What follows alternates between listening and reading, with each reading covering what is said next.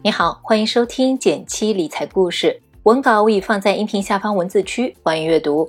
在公众号“减七独裁回复“电台”，还可以免费领取我为你准备的理财大礼包。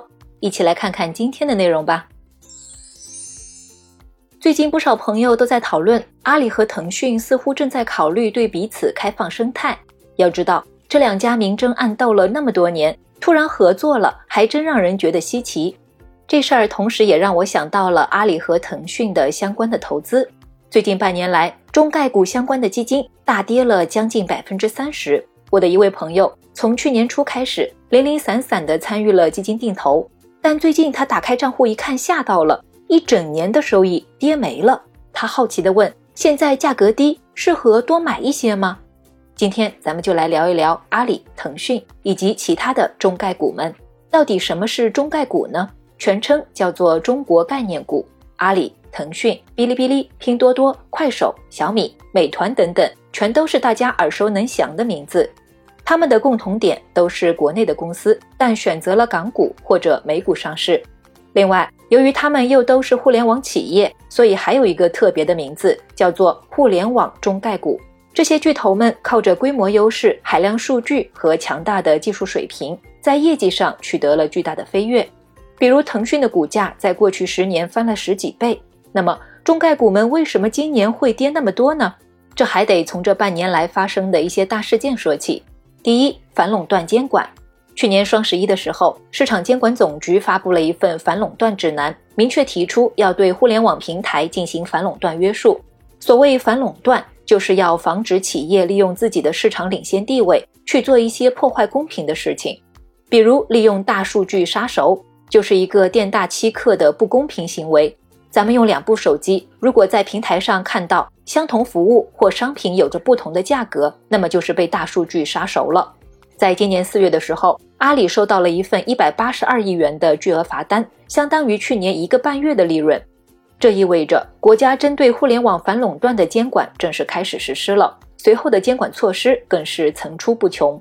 美团因实施二选一等涉嫌垄断行为，被市场监管总局立案调查；腾讯、阿里、美团、滴滴等二十二个并购案件被判为违反反垄断法，处罚五十万元；虎牙和斗鱼的合并遭到禁止等等。总之，反垄断监管是互联网巨头们遇上的第一个政策风险。第二，数据安全。另外一件事和用户数据有关，互联网平台往往会收集到大量的用户数据。你的名字、兴趣爱好、消费习惯、网络搜索记录、出行记录等等等等，都会被相关的平台详尽的记录。可以说，在这样一个万物互联的时代，如果能够拿到足够多的数据，就能完整的还原一个人、一家公司，甚至一个城市。问题就出在平台对数据隐私的保护并不完善。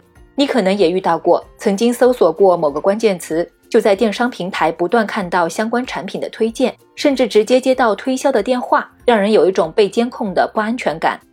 国家也注意到了这一现象，要整治侵犯数据隐私、滥用数据。而在风口浪尖上，最近出了件大事儿：滴滴因为违法违规收集使用个人信息被下架了。这说明国家对于安全信息的审查进一步加强了。但咱们知道，互联网平台如果不能依赖用户数据，盈利能力就会受到一定的影响。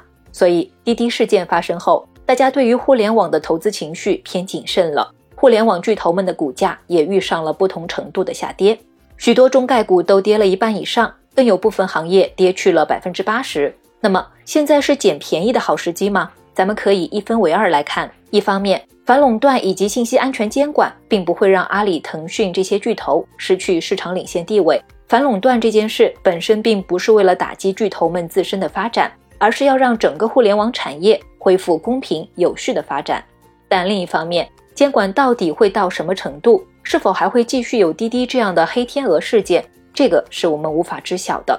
换句话说，整个行业目前还面临着比较大的不确定性。对于普通人来说，或许分批定投相关的指数基金是个相对更好的选择，比如我们之前介绍过的中概互联指数，比较知名的是讲义区我放的这两只。区别是中国互联网五十的阿里和腾讯比例特别高，超过了百分之五十。买入这类指数基金，就可以方便的参与互联网中概股的投资了。你可以在中证指数官网看到跟踪这些指数的相关基金产品列表。好了，今天的分享就先到这儿，不知道对你有没有帮助呢？喜欢这类概念科普的内容，欢迎右下角点赞告诉我们。学习更多理财投资知识，可以按照上述的提示操作，免费领取我为大家准备的福利。点击订阅电台，每周一到周五，简七在这里陪你一起听故事、学理财。我们明天见，拜拜。